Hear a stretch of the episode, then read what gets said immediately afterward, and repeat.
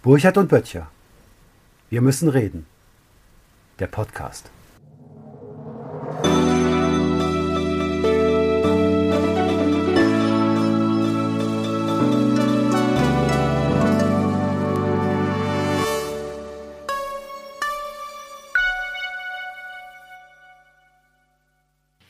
Hallo Matthias.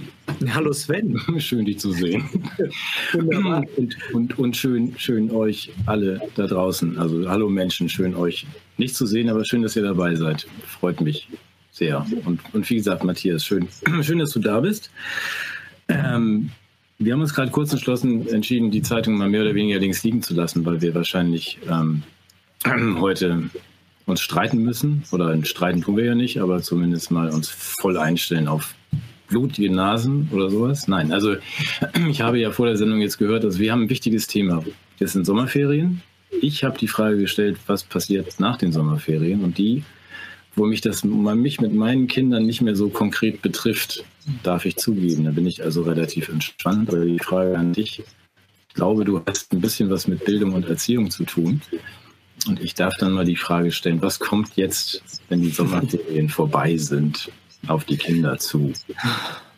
Ja, ich habe mal irgendwann gesagt, die Wahrheit über die Schule erfahren wir am Vorabend des Schulbeginns nach den Sommerferien. Also da ist sicherlich, das ist so wie der Montag in der Woche, ist der Schulbeginn nach den Sommerferien. Also erstmal bin ich froh, dass wir Ferien haben. Das war ein anstrengendes Schuljahr für alle Beteiligten. Die Kinder haben ja vieles auf sich nehmen müssen. Ich glaube auch für die Lehrer war es nicht so leicht. Und jetzt ähm, möchten wir erstmal alles vergessen und würden gerne verreisen, in den Urlaub fahren. Und wir möchten nicht nur die Schule vergessen, sondern wir möchten auch Corona vergessen. Ich glaube, das eine und das andere wird nicht gelingen, zumal wenn man sich die aktuellen Verlautbarungen aus den Ministerien anguckt, erwartet uns nach den Sommerferien dasselbe wie vor den Sommerferien. Ja, das mhm. ist das ist leider das Schlimme. Also wir sehen, dass jetzt trotz Impfungen, trotz niedriger Inzidenzwerte das gleiche Hygieneregime fortgesetzt wird. Das heißt testen, das heißt wahrscheinlich einen, einen latenten Impfzwang, keine Impfpflicht keinesfalls, aber einen sozialen Impfzwang. Mhm. Das bedeutet möglicherweise wieder ähm, Wechselbeschulung, äh, digitales Fernlernen und das, was man mal unter Schule hätte verstehen können, rückt immer mehr in weitere Ferne. Und ich weiß von vielen Eltern, dass sie sich jetzt Gedanken machen, über eine bestimmte Zeit haben wir das in Kauf genommen, ja, für unser Kind sowas zu tun, aber irgendwann muss das aufhören und wenn es nicht aufhört, dann brauchen wir vielleicht eine Alternative zu, zu der Schule, zu der unser Kind geht. Es gibt sicherlich auch erfolgreiche Modelle, wo dann Eltern und Schulleitungen irgendwie Lösungen finden, auch für Eltern, die ein bisschen kritischer sind. Es gibt sicherlich auch sehr konfliktuöse Verhältnisse, wo man dann auch das Gefühl hat, ja, hier ist sozial alles verbrannt, ich schicke da zwar noch mein Kind hin, aber eigentlich stehe ich nicht mehr hinter dem System. Das Kind merkt das. Also ich glaube, das bringt ganz schön Last in die Familien und naja, erstmal ist eigentlich, sind jetzt erstmal allen die Ferien gegönnt und die, die müssen wir auch genießen. Aber es heißt, nach den Ferien gehen dann also die Kinder in verschiedenen Stadien. Die einen sind geimpft, die einen Kinder sind geimpft, die haben dann Vorteile, die gehen ohne Maske irgendwie auf über den Schulhof und werden nicht mehr getestet und die anderen sind, müssen weiter testen. Also die Forderung ist ja schon erhoben worden, dass man das bitte sein lässt, von gelegentlich von Ärzten und auch von Lehrern und Lehrerverbänden. Aber wird ja wohl nicht dazu kommen, wegen Variante Delta, Gamma und so weiter. Das heißt, wir haben auch da eine Zweiklassengesellschaft. Wirklich? Was für Kinder ja. immer ist als für Erwachsene. Absolut. Weil das, ja. diese Form von Ausgrenzung, das haben wir nun auch schon im letzten halben Jahr erlebt in den wildesten und schlimmsten Formen. Finde ich aber, das ist, wird dann sozusagen institutionalisiert. Dann nach den Sommerferien ist es so, da ist der Eingang für die, für die weißen Kinder und für die schwarzen Kinder. Also die einen sind, äh, sind geimpft, und haben Bürgerrechte und die anderen gehen über den anderen Eingang rein. Aber es kommt nicht zu einer Impfpflicht, sagst du? Nee, also kann ich mir nicht vorstellen. Einfache Diskriminierung ist so. Genau. Ja, die wird schon wirksam sein. Ich möchte einen Punkt noch kurz loswerden. Man hätte ja, wenn man das Virus denn ernst nimmt, hätte man ja auf ganz anderen Ma Wegen Maßnahmen erreichen können, die einen äh, Präsenzunterricht ohne Impfung, ohne Maske, ohne Test ermöglicht macht, auf dem Weg von Luftfiltern. Also wir wissen alle, dass UVC-Strahlung äh, die, die Viren tötet, wenn man so ein Umluftsystem geschaffen hätte, relativ kostengünstig. Und man hatte jetzt tatsächlich doch ein paar Monate Zeit, sich darauf einzustellen, hätte man einen sicheren Ort schaffen können, der relativ normalen Unterricht ermöglicht hätte. Also das, dieses Versäumnis werfe ich auch allen vor damit auch nicht der Eindruck entsteht, ich würde jetzt hier nur motzen und hätte keine Alternativen. Also das wäre für die Leute, die tatsächlich Sorgen dafür haben, wäre das eine sichere Weise, Schule zu gestalten. Mal ganz nebenbei. Naja, fürs Motzen bin ja sowieso ich zuständig, wenn ich Also wenn ich einfach, einfach von Anfang an sage, ich verstehe ja sowieso nicht, warum man Kinder impft, das würde ich doch mal in Klammern mit hineinsprechen dürfen, weil ja, bin ich ganz bei dir. Den ganzen Zeitraum von 18 Monaten oder was das jetzt sind, haben wir, glaube ich, vier ähm, mit Covid ähm, verstorbene Kinder, was schrecklich ist, wie jeder Tod eines Menschen und erst recht eines Kindes. Aber vier über 18 Monate, manche sagen auch neun, vorerkrankt. Also Kinder und Jugendliche sind nicht in Gefahr und es besteht überhaupt kein Anlass und bestand nie ein Anlass, sie einem in ein Experiment mit einzubinden, um die vulnerablen, übrigens auch schon geimpften Gruppen noch weiter zu schützen. Ich mache jetzt die Klammer wieder zu. Also ich finde diese Idee. Dafür bin ich dir dankbar, dass du das gesagt hast, denn ähm, wir akzeptieren schon sehr viel, viel zu viel. Wir suchen inzwischen nach Auswegen zum Leben mit etwas, was inakzeptabel ist. Das merke ich schon, dass das sehr tief eingesickert ist und deshalb finde ich gut, dass du das grundsätzlich nochmal ansprichst, ob das überhaupt erforderlich ist. Weder zum Schutz der Kinder noch zum Schutz der Gesellschaft, wenn es denn Alternativen gibt Ne, auch darüber müssten wir sprechen. Ja, was, ähm, genau. Was, aber einen Punkt würde ich gerne noch loswerden, weil die, die, Schule hat sich ja ohnehin schon verwandelt von einem Ort, äh, an dem Bildung stattfinden könnte. Ich lasse das mal auch so im, im Konjunktiv, weil sie das, diese Option nicht immer gezogen hat, zu einem Ort, in dem ein starkes Hygieneregime eine Rolle gespielt hat. Also wenn etwa Lehrerinnen und Lehrer Kinder testen und dann Testzertifikate ausstellen, dann ist das für mich so eine Situation, als würde ein Oberarzt ein Abiturzeugnis unterschreiben. Mhm. Also da ist auch eine Verwandlung eigentlich von pädagogischem Personal in paramedizinisches Ergänzungs- und Disziplinierungspersonal. Das ist für mich äh, unsäglich und da verstehe ich tatsächlich auch nicht, dass die äh, Pädagogen das überhaupt mitgehen, weil äh, sie sind für alles Mögliche ausgebildet, aber sicherlich nicht für medizinische Tätigkeiten. Eine komische Konstellation, die da geschaffen wurde und ähm, ja gut, die Rahmenbedingungen sind, sind nicht besonders äh, hoffnungserweckend, wenn man jetzt auf die Zeit nach den Sommerferien guckt. Mhm. Aber ich meine, du weißt, also wir, wir lernen uns ja jetzt auch kennen, was ich schön finde. Also wir kennen uns zwar und schätzen uns aus der Entfernung, jetzt aus der Nähe, aber das ist ja dein, dein Thema. Also wenn ich das richtig weiß, dann ich habe dich, ich dich gegoogelt. Wir haben auch vorher schon mal ganz kurz gesprochen. Also du hast was mit Bildung und Erziehung zu tun und ähm, und zwar sogar beruflich im Gegensatz zu mir. Deswegen habe ich auch dieses Gefälle hergestellt hier durch den. Also ich habe keine Ahnung vom Thema. Das Camp David Shirt. Nein, das ist für genau für Menschen mit Leserechtschreibschwäche. Nein, das habe ich doch nur an, weil um, um jetzt klar zu machen, dass wer hier der Fachmann ist und wer der schlecht erzogene Schüler. Das bin ich. Ich habe das Camp Goliath-Shirt an. Ja, auch noch hochmachen. Nehmen wir mal diesen runter. Ah, das geht ja auch ein bisschen dezenter. Ja, also um, um klar zu machen, dass du bist der Fachmann Trotzdem war es ja dann auch, wir können das ja gestehen, vor der Sendung hast du mir gestanden, dass du meine Artikel zur Schulpflicht irgendwie unsäglich findest. Finde ich gut. Und meine, meine Grundsatzfrage, aber also um das mal, die ich dir eigentlich stellen wollte vor der Sendung, war ja die, ob wir nicht irgendwie, ist nicht sehr in deinem Sinne ist, dass wir, was das Netz betrifft, also was die, das Internet ist für uns alle Neuland, dass wir so weit hinter dem Rest zurückliegen der Welt, weil wir können ja gar nicht dem Wunsch der Not hat Future und äh, Screen New Deal Leute entsprechen und jetzt direkt umschalten auf ähm, Online-Beschulung für die Hälfte der, der Schüler. Das müsste dir eigentlich extrem gefallen, dass wir so gepennt haben in Sachen Glasfaser. Absolut. Also um es mit den Worten eines großen deutschen Bundeskanzlers zu sagen, wir stecken immer noch in den Schlaglöchern der Datenautobahn irgendwie fest. Ja, das äh, für die Jüngeren Helmut Kohl, mhm. das war die Bundeskanzlerin vor Angelina Merkel. Ja, also die ist schon eine Weile dran.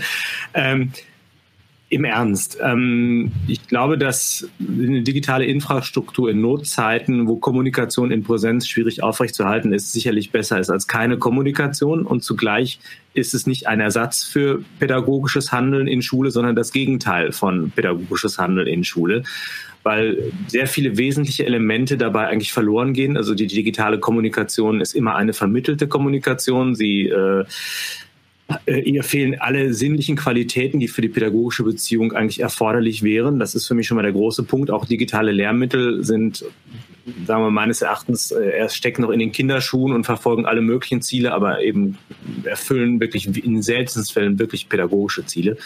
Das könnte man im Detail jetzt ausargumentieren. Insofern würde ich sagen, ja, äh, das zeigt es. Und das Interessante ist, ich habe jetzt bei meiner Tochter natürlich ein bisschen auch immer zugehört, wie das so war, wenn die dann digitalen Unterricht hatte. Und dann fragte eine Lehrerin, das fand ich sehr sensibel, ja, wie geht's euch denn gerade so?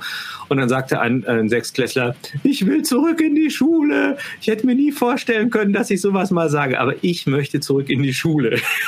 Mhm. Und ich glaube, dass da sehr viele Qualitäten ähm, auch im, in der Begegnung mit Freundinnen, Freunden, in dem unmittelbaren Umgang, in, in der Fachlichkeit, in der Strukturierung von Zeit, können wir vielleicht gleich noch drüber sprechen, einfach nicht aufgefangen werden können in diesem Medium. Ich möchte nicht sagen, dass es ein per se bildungsuntaugliches Medium ist. Ich glaube, dass Menschen, die bereits über eine Allgemeinbildung verfügen, auf dem Wege der digitalen Medien im Bereich der Selbstbildung große Fortschritte machen können. Das glaube ich schon. Aber ich glaube nicht, dass es die unmittelbare Beziehung in einer einer konkreten Situation in einer pädagogischen Gemeinschaft ersetzen können. Du siehst das vermutlich anders, oder? Ja, aber das hat natürlich äh, verschiedene Gründe. Ich glaube, nee, ich will das gar nicht abkürzen. Ja, ich sehe das anders. Das hat insofern mit der persönlichen Erfahrung zu tun, meiner eigenen Kinder, das habe ich ja miterlebt, und auch der Erfahrung meiner jüngsten Tochter, die von verschiedenen Schulen gemobbt worden ist und ähm, hochbegabtes Kind, tatsächlich gut erzogen und ähm, hohe Sozialkompetenz, aber das hat alles überhaupt nicht so funktioniert, wie ich mir das vorgestellt habe. Also ich habe ihr verkauft, dass sie auf die äh, Gesamtschule dann natürlich auch gehen muss, weil da helfen, man hilft man sich ja gegenseitig und die sie als mit amtlich bestätigt eine der fünf Prozent klügsten ähm, aus gutem Elternhaus hilft dann natürlich den anderen und die sind dann auch alle froh und das macht auch alles Spaß und so weiter. Das führte dann zu 42 Schülern mit einem Geräuschpegel wie beim in einem startenden Flugzeugtriebwerk äh, zu reichlich Mobbing und ähm, reichlich merkwürdigen Dingen. Also das will ich, will ich gar nicht in Abrede stellen, dass das bei mir auch persönliche und biografische Gründe hat, dass mich das nicht überzeugt. Am Ende war es dann so, dass meine Tochter, lass mich das nur ganz kurz andeuten, in der ersten großen Pause ihr Franzbrötchen mit einer Freundin teilte, darin eine lange Nadel fand und die Kripo eingeschaltet werden musste, weil das als versuchte schwere Körperverletzung eingestuft wurde. Die Schule konnte aber auch nichts tun. Auch lieber die Eltern nicht fragen, weil man sich mit denen auch lieber nicht anlegen ja. wollte. Von den anderen Beteiligten, vielleicht Verdächtigen, Kurzfassung, das war jetzt mein persönlicher Ausflug. Es ist halt nicht immer so in den Schulen, dass die Situation so, so schön und ideal ist, wie du es beschreibst. Hm. Also, dass man sagt, dass dann Schüler sagen, ich möchte aber unbedingt wieder in die Schule. Ich hätte nie gedacht, dass ich, meine Tochter würde das nie wieder gesagt haben. Ich möchte wieder in die Schule. Und deshalb ist vielleicht der Dissens auch gar nicht so groß zwischen uns, dass ich sage, also wenn ich, ich ja, hurra, hurra, die Schulpflicht fänd, brennt, das war der Artikel, den du überhaupt ganz schaurig fandst von mir, wo ich gesagt habe, ich möchte dieses Schulgebäudeanwesenheitsgesetz von 1938 in Deutschland eigentlich nicht mehr sehen. Ich möchte aus diesem Zwang raus. Mhm zur Schule, also in die Staatsschule zu gehen, dort anwesend zu sein, wenn die Staatsschule so schlecht ist, wie sie ist. Und so empfinde ich das. Und da finde ich, glaube ich, treffen wir uns. Genau. Wenn, wenn die ja. Gesellschaft, wenn wir es schaffen, eine Schule zu bauen und, und hinzustellen, die richtig gut ist, dann würden ja auch sämtliche Formen von Privat und Online und sonst was Schulen überhaupt keinen Zulauf haben. Und man dann sagen würde, die Staatsschule ist doch viel besser. Also da, ich glaube, das ist der Punkt. Ich, ich will auf keinen Fall diese negativen Erlebnisse kleinreden, indem ich sozusagen die Schule idealisiere, romantisiere und äh, diffamiere. Das, das gab es gar nicht. Im Gegenteil. Also wenn ich mich hier für Schule stark mache, dann mache ich mich nicht für schlechte Schule stark. Im mhm. Gegenteil. Ich brauche die Idee der Schule, um genau das, was deiner Tochter da passiert ist, kritisieren zu dürfen. Ich halte es für ein gewaltiges Versagen auf mehreren Ebenen. Das würde ich gerne noch auch nochmal ausargumentieren, wer da alles schuld ist. Also zum einen müsste man fragen, ob die Gesamtschule in der Lage ist, ihr, ihr pädagogisches Versprechen überhaupt einzulösen. Denn sie wirbt ja gerade mit der sozialen Integration, die offensichtlich nicht klappt oder nur zu, zu Lasten von, von, von Individualität klappt. Finde ich schon mal einen ganz schwierigen Punkt. Mhm. Dann gibt es, äh, ist Mobbing, glaube ich, nicht zwangsläufig verbunden mit Schule, sondern ist ein Ausdruck auch von pädagogischer Verwahrlosung, von zu großen pädagogischen Gruppen und vielem anderen, was da passiert. Also wenn äh, wir dort äh, geschulte Pädagogen gehabt hätten, einen guten Betreuungsschlüssel, ein gutes Konzept und, und, und vieles andere mehr, was da nicht der Fall war und vielleicht auch Leute, die sich verantwortlich gefühlt hätten. Ich könnte dir tausend solche Geschichten erzählen, ja. wo das auch stimmt dann könnte man sagen, ja, Schule hat Sinn. Ich möchte es gleich ins Allgemeine bringen. Also ich, wir haben alle negative Erfahrungen mit, mit der Schule. Ich habe selber mal auf dem Parkplatz äh, gewartet auf mein Kind und da saß dann ein Kind und sagte, warum immer ich, warum immer ich, warum immer ich. Und ein Lehrer nach dem anderen geht vorbei an diesem weinenden Kind und steigt ins Auto und fährt nach Hause, weil die halt Feierabend hatten. Ja? Und ähm, das finde ich, also Pädagogik ist nicht einfach nur ein Beruf, ja, das, sondern das ist eine Berufung, das ist eine große Menschheitsverpflichtung, die ich da eingehe, eine Verantwortung für die nächste Generation. Und jeder, der an dieser Verantwortung scheitert, der muss sich einer Kritik unterziehen. Und diese Kritik, die müssen wir leisten. Also die Schule ist äh, aus vielen Gründen problematisch. Ich würde den Bogen gern auch noch weiter spannen. Also sie, sie bleibt auch nicht nur aufgrund von individuellen Versäumnissen und schlechter Ausstattung unter ihren Möglichkeiten, sondern die Schule ist seit Jahrzehnten ein Spielball von ideologisch motivierten ähm, Reformen, die immer mehr zu strukturzerschlagend gewirkt haben und selbst engagierten, guten, feinfühligen Lehrern das, das Leben unendlich schwer machen. Ich möchte, wenn ich ein bisschen darf, ausholen, um diese Reform auch nochmal nachzuvollziehen, nur mal ganz andeutungsweise auf den PISA-Test eingehen. PISA ist dasselbe wie Corona. Deshalb habe ich von Anfang an auch die Corona-Geschichte wunderbar verstanden. Wir haben ein Phänomen, nämlich irgendwie Menschen, die krank werden oder auch ähm, dumme Schüler. So.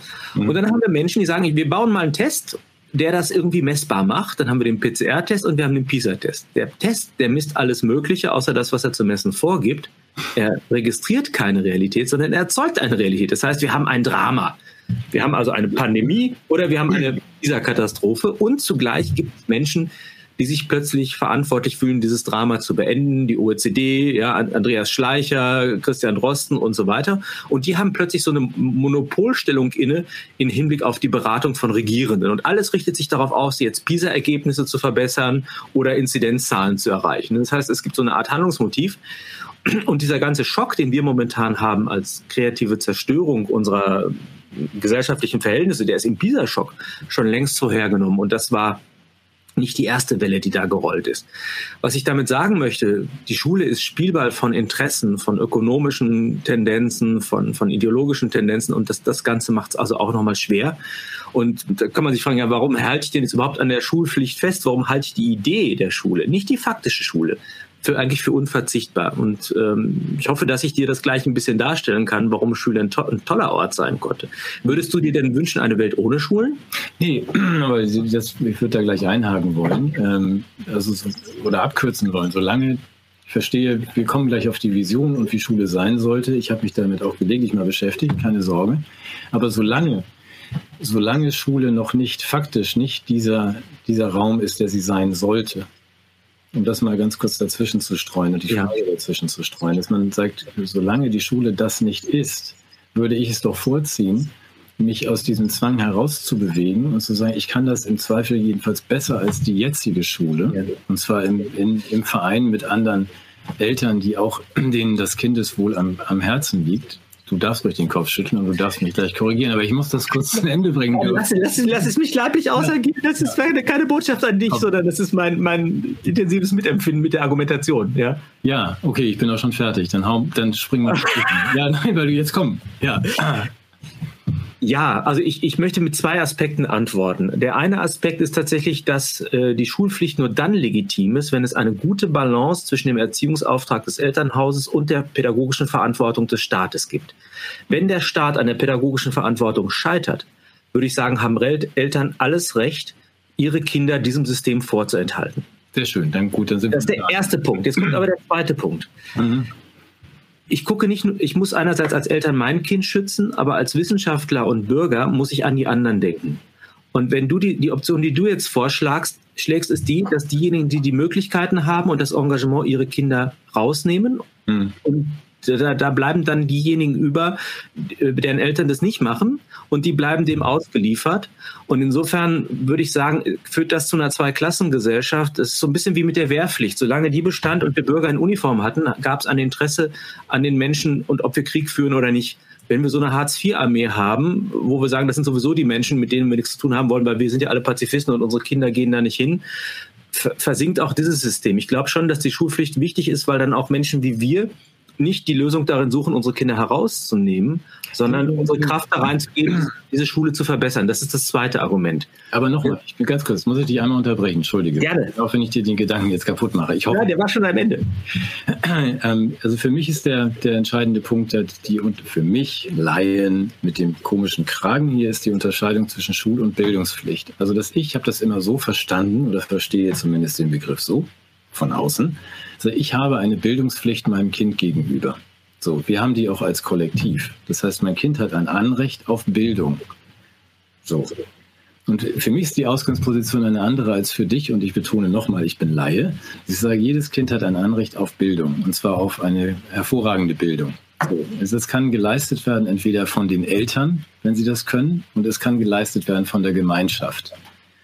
Wenn die Gemeinschaft diese Bildungsaufgabe so hervorragend wahrnimmt, wie du das äh, beschreibst in, deinem, in deiner Vorstellung, Die Ansprüche, die Normen, die ich anlegen würde, damit es eine gute Schule ist. Genau. Ich weiß, dass es de facto nicht überall so ist. Gut, aber nochmal, das eine ist, für mir geht es ja am, am Ende darum, dass ich, ich lehne Zwang grundsätzlich ab. So, das gefällt mir nicht. So, dann musst du Ich leider, nicht. Dann musst du leider leben. Also Zwänge gefallen mir grunds grundsätzlich nicht. Und Zwänge, Wollen wir, wollen wir das systematisch auflösen mit den Zwängen über eine pädagogische Argumentation von Immanuel Kant? ja, nee, ich, ich, mich würde interessieren, wie du das Argument siehst. Ja. Also er sagt, das Ziel aller pädagogischen Tätigkeit ist die Freiheit und die Mündigkeit. Mhm. Um, um dieses Ziel zu erf- erreichen, Das ich komplett. die Anwend ist, die, ist die Anwendung von Zwang unumgänglich. Ah, okay. So, das heißt, du musst Zwang anwenden und die Legitimation des Zwanges könnte darin bestehen, dass du sagst, es, der Zwang darf nur insofern ausgeübt werden, als dass die erwachsene, mündige Person mir im Nachhinein ihr Einverständnis dazu gibt. Und der Zwang darf nicht dazu dienen, den Zwang aufrechtzuerhalten, sondern jeder Zwang muss die Überwindung der, des Zwanges zum Thema haben. Also Beispiel, wenn ein Kind zwei Jahre alt ist und auf die Autobahn rennen will, Ja, ja, genau. dann sagst du, das ist meine Freiheit, lauf, bitte. Nee, du sagst, du bleibst jetzt hier stehen. Ja, ja, das verstehe ich schon. Oder argumentierst du das in Grund und Boden und sagst, pass auf, das ist gefährlich und machst dann. Nein, nein, also das, gut, das, würde jetzt wahrscheinlich auch eine Dreiviertelstunde dauern. Also Eben. ist, aber es setzt ja voraus bei dir und bei deinem Freund Kant, also die Intention dessen, der da zwingt, die ist gut und sie führt auch erkennbar zu einem guten Ergebnis für den Gezwungenen, also dann das Kind, dass ich das Zweijährige davon abhalte, seine Freiheit auf der Autobahn auszuleben. Das Ja. dient dem, dem Zweijährigen. Genau. Und die Pädagogik muss auch, dem, muss auch dem Kinde dienen, obwohl ich noch einen zweiten Aspekt hinzufügen würde. Die Schulpflicht realisiert zum einen das Recht des Kindes auf Bildung, und zwar in einem Maß, wie es das Elternhaus nicht kann. Das wäre für mich äh, die Legitimation. Also ich bin nicht souverän in allen Fächern, die abgebildet sind. Ich bin nicht didaktisch firm, selbst in der Vermittlung meines eigenen Faches. Ich merke, dass die Schule mehr kann als ich, wenn sie gut ist. Ja, das, das wäre der erste Punkt. Aber ich glaube auch, dass in der Schulpflicht äh, sich die, Ans die Ansprüche der Gesellschaft an das Kind äußern. Also dass, dass es nicht nur dem Kind tut, gut, äh, gut tut, zur Schule zu gehen, das ist ja individualistisch gedacht, sondern auch, dass das Kind lernt, hier ist eine Gemeinschaft, die mit Recht Ansprüche an mich stellt und die erfülle ich, indem ich der Schulpflicht nachkomme. Ich halte Ja. das für wichtig. Also nochmal, da, da sind wir uns schon wieder einig, auch wenn du mein, mein Denken in der Hinsicht gar nicht magst. Aber dass ich sage, wenn ich die Situation habe, dass ich sage, die Schule leistet das überhaupt nicht, da wird nur gemobbt, geprügelt, mein Kind wird kaputt gemacht, äh, dann würde ich abkürzend sagen, gut, dann wird mein Kind in einer privateren Gruppe, nur mal als Modell und gedacht, privateren Gruppe von Eltern organisiert, mit Kompetenzen ausgestattet, mit anderen Schülern, die auch gemobbt worden sind.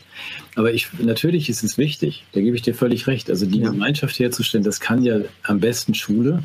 Ja. Ansonsten wäre es in meinem Modell eher so, dass man sagt, wenn das Kind dann teilweise sich in Inhalte selbst erarbeiten kann, teilweise mit anderen, teilweise mit Anleitung, dass man dann aber sagt, aber nachmittags geht eure Lebensschule weiter, denn da trefft ihr euch zu 24 und macht dann irgendwie entweder den Töpferkurs, spielt Fußball oder sonst was. Also damit man dieses Teamwork lernt. Da bin ich komplett bei dir. Mhm. Aber ich glaube auch, der, dass der, der Graben zwischen uns beiden gar nicht so groß ist, wenn die, wenn die Schule ideal oder halbwegs ideal gestaltet wäre und die Lehrer alle irgendwie nach dem, also ähnlich hervorragend wären wie Kant, ähm, du und ich, ähm, dann. Ähm, naja, vielleicht müssen sie gar nicht perfekt sein. Es gibt ja auch äh, miserable Journalisten, unzulängliche Politiker, äh, unbeholfene Ärzte. Also das, das, das Element der Imperfektheit haben wir nicht in der letzten Woche, in der letzten Woche über äh, oder in einer letzten Sendung auch darüber gesprochen. Ich würde sogar den imperfekten Lehrer äh, akzeptieren, wenn er es ein menschlicher Lehrer wäre. Und ähm, um das nochmal auch mit den digitalen Medien zu vergleichen, ähm, sozusagen ein, ein Computer ist immer herzlos und der, der Lehrer ist wenigstens hartherzig, aber er hat ein Herz. Also ich bin bei dir, wir müssen an der Lehrerbildung arbeiten, wir müssen an den Schulkonzepten arbeiten, wir müssen dafür sorgen, dass die Schule eben nicht dieser Ort äh, der totalen Institution ist. Wir haben sehr viel Machtdiskurse in der Schule. Ich weiß nicht, du hast sicherlich mal dich mit Michel Foucault beschäftigt und äh, dort gesehen, dass es äh, da sozusagen systemische Ähnlichkeiten zwischen dem Gefängnis, dem Militärlager und der Schule gibt auf der Ebene des, äh, der Architektur und auf der Ebene der Verfahren. Also solche soziologisierenden Macht Einflüsse, die müssen natürlich systematisch aus der Schule verbannt werden. Das ist mir, das ist mir schon klar. Mhm. Aber ich möchte halt das Kind nicht mit dem Bade auskippen. Und ähm, damit wir uns auch nicht missverstehen, das könnte jetzt so klingen, ja, äh, der, dem Burchard interessiert irgendwie die ideale Welt und die Tochter ist ihm egal. Ich finde es legitim, wenn man sagt, ich schütze mein Kind, weil dieses System diesen Ansprüchen nicht nachkommt. Ich will es mal nochmal anders sagen, also ein, ein Fass am Rande zumindest aufmachen. Wenn man sagt, äh, was mich damals besonders ähm, erschüttert hat und was ich auch weiterhin falsch finde, ist, wenn diese Schulgebäude Anwesenheitspflicht besteht, die Nummer besteht, dann führt es dazu, dass die Schulbehörde, die ja auch nicht Schülerbehörde heißt, ehrlich gesagt, die heißt ja, die dient ja der Schule, also der Institution, ja. dass die, die Schulbehörde sich hinstellt, mir gegenüber, wenn ich sage, mein Kind ist jetzt irgendwie rauf und runter gemobbt und ähm, die Kriminalpolizei hat ermittelt und das Kind sagt, in dieses Gebäude gehe ich jetzt erstmal nicht mehr rein. Hm. Wenn ich dann sage, in einem solchen Fall, als Vater, okay, dann machen wir das jetzt mal temporär nehmen wir das mal in die Hand und führen Sie jetzt so also ein halbes Jahr mal mit. Führen Sie da wieder ran und schicken Sie dann wieder in die Schule. Dann mhm. führt das dazu, dass die Schule, das Jugendamt zwar sagt, prima, und die Schulbehörde sagt dann, biografischer Ausflug endet gleich, die Schulbehörde sagt, es ist uns scheißegal, das Kind ist in zwei Wochen wieder hier, ansonsten entziehen wir ihnen das Sorgerecht, das Kind wird psychiatrisiert und wird mit Medikamenten eingestellt. Ja. Das war der Moment, wo meine Frau gesagt hat, ich bin in zwei Wochen in Frankreich, ich wandere aus. Ja. Das haben meine Frau und meine Tochter gemacht. Meine Tochter ist dann online an einer deutschen Schule beschult worden, weil man das kann, wenn man im Ausland wohnt hm. und hat auf Deutsch ihre mittlere Reife dann abgelegt und ist nicht an dieser Katastrophe kaputt gegangen. So, und das heißt, ohne dass die Schulgebäude, Anwesenheitspflicht und die Befugnis dieser 1938er Behörde hätte ich das Problem gar nicht gehabt. Ja, weil man dann sagen kann, wenn ihr versagt in all diesen Dingen, dann habe ich eine Möglichkeit zu sagen, okay, dann mache ich das jetzt temporär anders. Mehr will ich ja gar nicht. Hm. Und da schließt sich jetzt der Kreis auch zu heute, was ich deswegen hm. äh, hm. spannend finde oder unschön finde. Und darüber habe ich auch einen Artikel geschrieben, wie du weißt, auf den sich viel gefragt worden. Wenn man sagt, okay, jetzt haben wir noch keine Impfpflicht, aber wenn demnächst die Impfpflicht kommt und ich sage, ich möchte aber nicht, dass mein Kind geimpft wird, weil ich finde das aus den vorhin genannten Gründen völlig albern und falsch, dann könnte die Schulgebäude-Anwesenheitspflicht greifen und man könnte dann zu dem Ergebnis kommen, entweder du lässt dein Kind jetzt impfen oder wir nehmen dir dein Kind weg und impfen es. Hm. Und das finde ich jetzt in der derzeitigen Situation mit Blick auf Ende der Sommerferien so besonders unschön. Ja, ja. Ich sage, das ist ja auch ein deutsches, eine deutsche Spezialität. Du hast ja diesen Zwang, fast eine, ich versuche mal zwei Sachen auseinanderzuhalten und hoffe, dass, dass wir damit die Situation auflösen können. Was wir gerade machen, ist eine politisch-soziologische Diskussion über die Schule als eine Institution im Rahmen von Macht. Mhm. Und die Analysen, die du da triffst, sind möglicher, da sind mit Sicherheit keine Einzelfälle, sondern sind mitunter strukturelle Probleme und du triffst auch noch auf sehr bösartige, miserable Menschen, die andere Pflichten gegenüber dir und deiner Tochter gehabt hätten, was ich unbedingt anprangern möchte. Mhm. Meine Argumentation hat sich auf die Schule als einen pädagogischen Ort bezogen. Mhm. Ja, und ich glaube, da sind wir einer Meinung, dass das ein pädagogischer Ort sein könnte und müsste. Und die Tendenz ist, ich möchte nicht preisgeben, diese großartige Errungenschaft der Schule, nur weil jetzt gerade die Machtkonstellationen sie zu einem verdorbenen Ort gemacht haben. Ich möchte, ich würde sozusagen jetzt nicht das Symptom bekämpfen, sondern ich möchte die Ursachen bekämpfen, nämlich die gesellschaftlichen Machtverhältnisse. Das scheint mir der ganz entscheidende Punkt zu sein, dass nämlich hier, wir haben ein international verbürgtes Recht auf Bildung, ja. Und wenn ich dieses, das ist nicht an Voraussetzungen geknüpft. Das heißt, ich darf nicht erwarten, dass jemand über Stöckchen springt, äh, eine bestimmte Hautfarbe hat, ein bestimmtes Produkt injiziert bekommen hat, damit er in den Genuss von Bildung kommt, mhm. sondern ich würde da auch als Eltern Ansprüche stellen, tatsächlich. Also ich sag mal, wir müssen bloß aufpassen, dass meine Diskussion, meine, meine, meine Argumentation ist tatsächlich ja sehr abstrakt und versucht sozusagen noch eine Mitte einzuwählen, aber diese meine Perspektive hilft überhaupt niemandem, der jetzt in der Verzweiflung ist, entweder sich einem System zu unterwerfen mhm. und seinem Kind etwas zuzufügen, was er kategorisch ablehnt, ja. oder ja, in Maximalwiderstand zu gehen, um den Preis dieses Kind dann noch sogar abgenommen zu werden. Ja. Und das Schlimme ist ja, und das ist wiederum der Punkt, dass wir als Eltern ja maximal überfordert sind, weil wir wissen ja, ich kann mein Kind irgendwie rausnehmen, ich kann es auch subtiler rausnehmen, ich muss es nicht konfrontativ rausnehmen, oder ich kann es schicken und in beiden Fällen füge ich dem Kind Schaden zu. Denn zum einen entziehe ich ihn, äh, setze ich ihm einer, einer Gefährdung und einer Traumatisierung aus durch den ganzen Kram. Mhm. Auf der anderen Seite entziehe ich ihm den Freundeskreis, dem, dem Bedürfnis zuzugehören, eines Ortes außerhalb des Elternhauses, an dem es ein, äh, sozusagen Einflüsse bekommt. Und ich kann als Elternteil mit dieser Entscheidung eigentlich nur verzweifeln. Ja. Und deshalb wende ich diese Verzweiflung jetzt gegen die Leute, die mich in diese Verzweiflung treiben, nämlich die Akteure, die diese Schule in diesen Ort der Indoktrination, Traumatisierung von Kindern verwandelt haben. Mhm. Kannst du damit was anfangen? Ja, damit kann ich eine Menge anfangen. Ich muss gerade an die ähm, Worte auch wieder in Klammern mitgesprochen von Herrn Lauterbach von vor zwei Wochen denken, der Wer war nochmal dieser Lauterbach von dem ja, das war, Ich kenne den gar nicht. Ist das, ist das? Ja, das ist so weiß ich auch nicht, was der eigentlich macht beruflich, aber der kommt, kommt öfter mal im Fernsehen und ähm, der, der hat sagt dann so, ja, es ist, ich weiß es nicht, keine Ahnung. Aber er hat ausgeführt, was ich ganz bemerkenswert fand, dass es ja irgendwie, dass da den Kindern auch ein bisschen Unrecht geschehen ist. Also im ersten Nein. Doch, im Jahr, ersten Jahr. Nein. Doch, im ersten Jahr dieser Doch. Pandemie. Doch, im ersten Jahr dieser Pandemie, also da tatsächlich suggeriert worden ist von irgendwelchen Leuten, die er natürlich nicht kennt, äh, wenn die Kinder sich jetzt ohne Maske draußen bewegen, dann wären sie so Oma-Mörder und so Sachen. Das, das fand Lauterbach jetzt doch auch, das ist natürlich, darf gar nicht wieder passieren. Aber Nein. doch, das hat er gesagt. Und das Schöne ist aber mit dem schönen Twist am Ende, den ich ganz toll fand, das muss ja auch nie wieder passieren. Weil wir haben die Impfung. Ja. also nächsten Jahr muss ja kein Kind mehr als Oma-Mörder so irgendwie. Ja, nur noch einige Kinder. Ja, aber die kriegt man dann ja auch. Also jetzt haben wir eine Möglichkeit, ihr Eltern habt eine Möglichkeit, euren Kindern dieses Schicksal als Oma-Mörder Traumatisierte zu ersparen, indem ihr sie impfen lasst. So, also das ist dieses. Das heißt, ich schütze euch vor der Gefahr, die ich selber darstelle. Ja. ja das heißt, ich baue eine Drohkulisse auf sollten wir hier jetzt zufällig auch noch von irgendjemandem vom, von den Diensten gesehen werden, sind wir wahrscheinlich schon aus. Weil was du jetzt forderst, ist ja tatsächlich wieder mal das gleiche wie immer. Also so eine radikal humanistische. zu fordern nichts anderes als das, was dem Buchstaben und des, den Geist des deutschen Grundgesetzes. Ja, das meine ich ja. Ja. Eine unerhörte Forderung.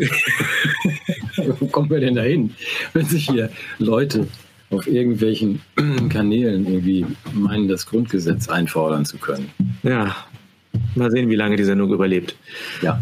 Oh mein Gott. Ja, aber komm, sind, wir, sind wir an dem Punkt denn doch jetzt aufeinander zugekommen? Ich habe also jetzt tatsächlich verstanden, was sich zu diesem Artikel motiviert hat. Ich habe ihn als einen pädagogischen Artikel gelesen und fand ihn deshalb überzogen in den Konsequenzen, die gefordert waren, weil, weil die Möglichkeit der Schule unterschätzt, unterschätzt waren.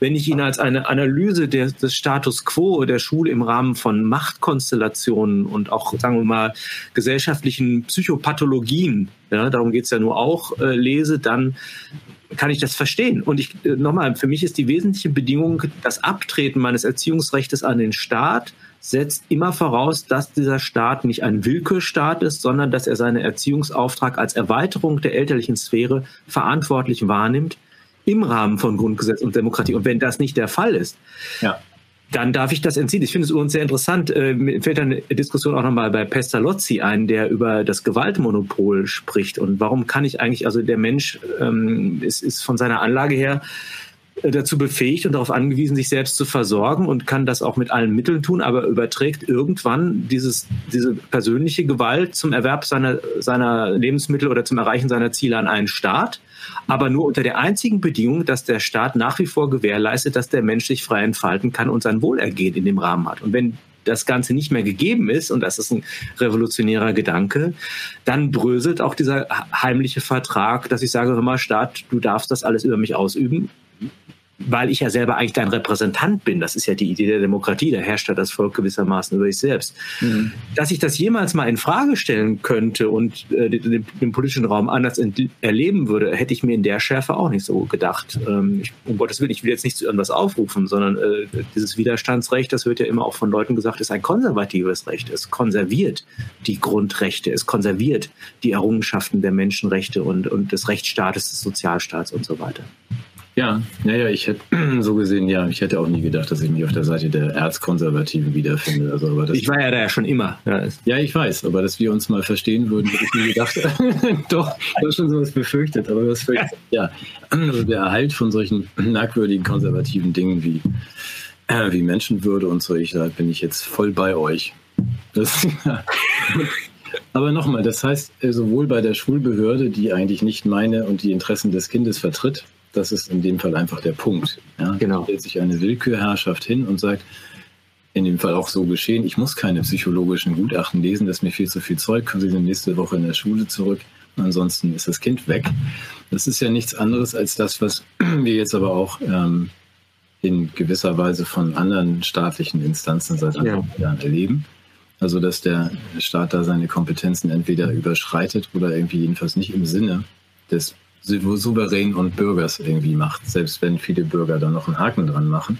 Ja. Den müsste man dann noch ein paar andere Dinge erklären, aber das werden wir sicherlich heute nicht schaffen. Aber, ähm, aber das wäre für mich übrigens nochmal die Aufgabe oder auch der pädagogische oder der politische Grund der Schulpflicht, weil die ähm, die, elterliche Sphäre hat immer etwas Zufälliges. Und wenn das jetzt Menschen wie du tun, die sagen wir, ein reiches Wissen haben, viele Fähigkeiten und, und sehr viele ethische Normen, auch an denen man sich orientieren kann, ist es das eine. Aber es gibt natürlich auch Tendenzen, wo etwa abseitige Meinung etwa über die Evolutionstheorie im Vergleich zu dem Kreationismus oder andere Formen von Einseitigkeiten im Elternhaus propagiert werden, die sich sozusagen in familiären Blasen fortsetzen, dann haben wir eine Erosion des Gemeinwesens. Und ich glaube, da, wo der Staat ähm, mal ein, ein Gemeinwesen gedeihlich zusammenbringen will, muss er sowas wie politische Bildung auch auf dem Wege der schulischen Bildung äh, gewährleisten. Und politische Bildung, da können wir auch lange drüber sprechen, ist heutzutage ja eher indoktrinär weil man denkt, Demokratie ist, wenn man bestimmte Inhalte äh, für überzeugend hält, also ein bestimmtes Verhältnis zum Thema Migration, ein bestimmtes Verhältnis zum Thema Geschlechtergerechtigkeit und so weiter und so weiter. Das heißt, alles, wer da schon eine andere Auffassung vertritt, gilt als undemokratisch. Mhm. Dabei wäre für mich die, äh, die Demokratie vor allem erstmal ein Verfahren der Auseinander Auseinandersetzung mit Themen, die jetzt erstmal ermöglicht, ein breites Meinungsspektrum zur Kenntnis zu nehmen, sich ein Urteil zu bilden, Alternativen zu entwickeln und das im Sinne einer Abwägung von individuellem Glück und Gemeinwohl zustande zu bringen. Ja? Wir unterbieten auch die Möglichkeiten der politischen Bildung. Das, das sind die Dinge, die mich so erschüttern. Und deshalb ist die Schule tatsächlich in einer ganz gewaltigen Krise auf vielerlei Ebene. Aber die einzige Lösung kann nur die Revitalisierung der Schule sein. Da bin ich mhm. ganz überzeugt. Ja, ja, also nochmal, es ist ja schön, dass wir, schön, dass wir mal drüber gesprochen haben. Deswegen heißt es, nein, aber das finde ich jetzt wirklich unter uns gesprochen, wichtig, genau diesen Punkt, dass man sagt, also wir müssen reden und das ist das, was völlig fehlt. Und das war auch bei dem Artikel damals, dich hat er dann zu Recht verärgert.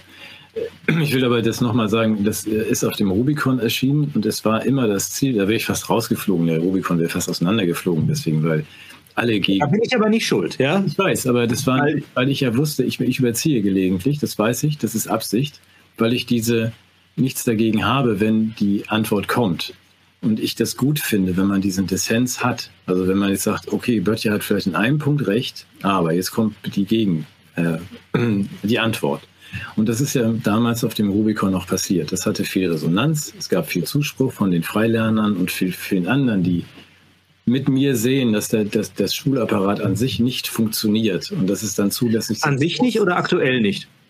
Was? An sich nicht oder aktuell nicht? Nein, in dem Fall so. Also das okay. hm. damals, also dass man schon okay. damals gesagt, es gibt ja diese Verrückten, diese Verschwörungstheoretiker, Freilerner, die ähnliches erlebt haben und die dann sagen, ich fliehe jetzt mit meinem Kind im Campingbus durch Europa, damit es nicht von der Schule ja, hingerichtet wird. So. Aber das ist dann die, nochmal durch diese Zuspitzung, dann gibt es die Möglichkeit, und das muss es eigentlich überall geben, in einer demokratisch verfassten Gesellschaft, dass man sagt, darauf nimmt jetzt jemand einen anderen Standpunkt ein. Das ist ja passiert. Ja. Mich wollten sie dann rausschmeißen, also Nein. Jens Wernicke, sondern andere, die gesagt haben, wenn der hier nochmal schreibt, das war dann so die linke Position, dann, dann, dann verlassen wir das Blatt. Und darauf ah, ja. gesagt, nein, ihr müsst jetzt eure Position darstellen und haut ihn doch, also verbal. Und dann widerlegt ihn doch jetzt. Das Eben. Genau das ist passiert. Also es sind dann zwei Leute mich aufs Korn nehmen und sagen, das ist Bullshit. Fand ich gut. Und genau Ich auch. Darf ich doch mal, darf ich mal aus meiner Sicht die Geschichte nochmal erzählen? Also du weißt, dass ich ein großer Fan von dir bin und äh, einfach auch unglaublich inspirierend mit deinen Büchern umgegangen bin. Vor allem die Prophezeiung hat mir, äh, hat mir die Augen geöffnet. Also wirklich ein erweckendes Buch. Dankeschön. Und in dem Punkt dachte ich, ah, warum schreibt er denn jetzt sowas? Und das Schöne war, ich bin mit total vielen Menschen ins Gespräch gekommen. Ja, ich treffe Leute, die das gelesen haben und ähm, und wie gesagt, ich war, ich war nicht der Position, dass das, dass das vom Tisch muss, sondern ich meine, wer den Stein ins Wasser wirft, der sieht, wie die Wellen sich dann brechen. Und wenn keine Steine fliegen, dann, dann brechen sich auch keine Wellen. Und ich habe das als Diskursereignis unglaublich geschätzt. Ja. Und ehrlich gesagt bedeutet es mir sogar äh, privat sehr viel, dass wir da heute jetzt auch nochmal drüber sprechen konnten und das vielleicht auch ein bisschen ausräumen, weil das Miteinander sprechen ist viel besser als das Übereinander sprechen und es besser wissen. Weil wir diese Motivationslage, vor der du das geschrieben hast, die ist mir, glaube ich, nicht so deutlich geworden. Ich habe das tatsächlich als einen pädagogischen Text gelesen, fand ihn das deshalb überzogen und auch tatsächlich gefährlich. Konntest du meinen Argumenten was abgewinnen? Sind wir immer noch im Dissens oder sind ja, wir jetzt auch dazu gekommen? Ich glaube, wir sind sehr beieinander. Also wenn man, das hat was mit dieser Ausgangssituation zu tun. Wenn die Schule das an, annähernd leistet, was du ihr äh, an Qualität zugesteht, oder was, was sie leisten kann, ja. Verlange. Ja, das ist ein Anspruch, den ich stelle. Dann bin ich komplett bei dir. Weil wir können nicht, wir sind beide nicht der Meinung, dass ein was ja Bill Gates meint, dass das iPad jetzt einen Lehrer ersetzt. Also die Idee, dass man sagt, die machen die, das machen sie ja jetzt weltweit, dass man sagt, wir können ja dann über das iPad äh, Multiple Choice können wir ja in jedem, jedem afrikanischen Dorf irgendwie sozusagen Bildung bringen, wo man die Hände nur über den Kopf zusammenschlägt, um Gottes Willen, dass die Kinder dann lieber weiter miteinander in Gemeinschaft leben und genau. so scheiß iPads weg, dann soll sie halt nicht lesen lernen. Genau. Das wäre immer noch besser als wenn du die jetzt alle für sich isolierst an ihren iPads und dann möglichst noch jedes einzelne Swipen irgendwie von Facebook aufgefangen wird. Da bin ich komplett bei dir. Also ich glaube, wir sind auch gar nicht so weit weg. Eine, eine halbwegs ideale Schule leistet genau das, dass die, die auch die Grenzen des Einzelnen, die Freiheiten des Einzelnen gegen und mit den anderen irgendwie verhandelt und das im Spiel und im, im Unterricht und du redest zu viel, du fließt jetzt raus, wir können nachher nochmal reden. Das darf man ja heute übrigens auch nicht mehr.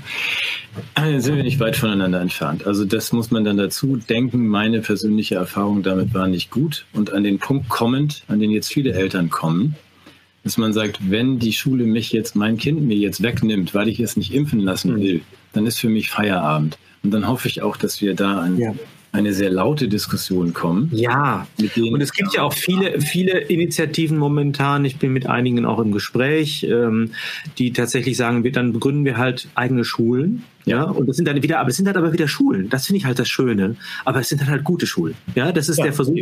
Das Einzige, also ich, ich bin ja mit der Diagnose ja überhaupt noch nicht fertig. Also seit über 15 Jahren engagiere ich mich bildungspolitisch, weil ich für diese Schule kämpfe. Ja, mhm. und ich weiß auch nochmal, dass, äh, dass Lehrerinnen und Lehrer ähm, mitunter sehr viel besser sind als ihr Ruf. Das möchte ich auch nochmal sagen. Es gibt sogar Leute wahrscheinlich in der Bildungsverwaltung, äh, die jetzt nach unserem Gespräch die Hände über dem Kopf zusammenschlagen und sich vielleicht schämen für ihre Kollegen, wie sie mit dir umgegangen sind. Äh, auch da möchte ich nicht jedem Schlechtes unterstellen. Es gibt diese Menschen, die an diesen Ansprüchen scheitern und das, äh, das ich finde, das gehört einfach sanktioniert. Das ist für mich unsäglich. Hm. Hör mal, ja, hör mal, genau. Also ja, ähm, da mache ich mit. Also bei euren neuen Schulen, ich bin, nur, ich bin nicht gegen Schule, ich bin nur gegen das, was da irgendwie gewissen Eltern passiert. Da sind wir uns sehr einig. So, ja. jetzt gehen wir aber mal ins Freibad, oder? Ja. Mit Maske. Ja, in Schwitzen gekommen. Ja. Okay, dann klappe ich meinen Dieter Bohlen-Kragen wieder hoch. Ich habe auch BWL studiert oder Völkerballrecht, oder wie das heißt. aber ich solidarisiere mich mit dir. Ah, herrlich. Ja. Gut. Camp David, Camp, Camp Goliath. Ähm, ähm, ja, es war mir eine Freude. Dann gehen wir jetzt mal einen Cocktail trinken. Es war mir eine Freude. Da viele Menschen bei uns waren, hoffentlich ein paar. Äh, passt auf euch auf, nicht auf allen Wegen und wir holen uns jetzt ein Eis. Mach's gut. Mach du auch. Bis dann. Ciao. Tschüss. Tschüss.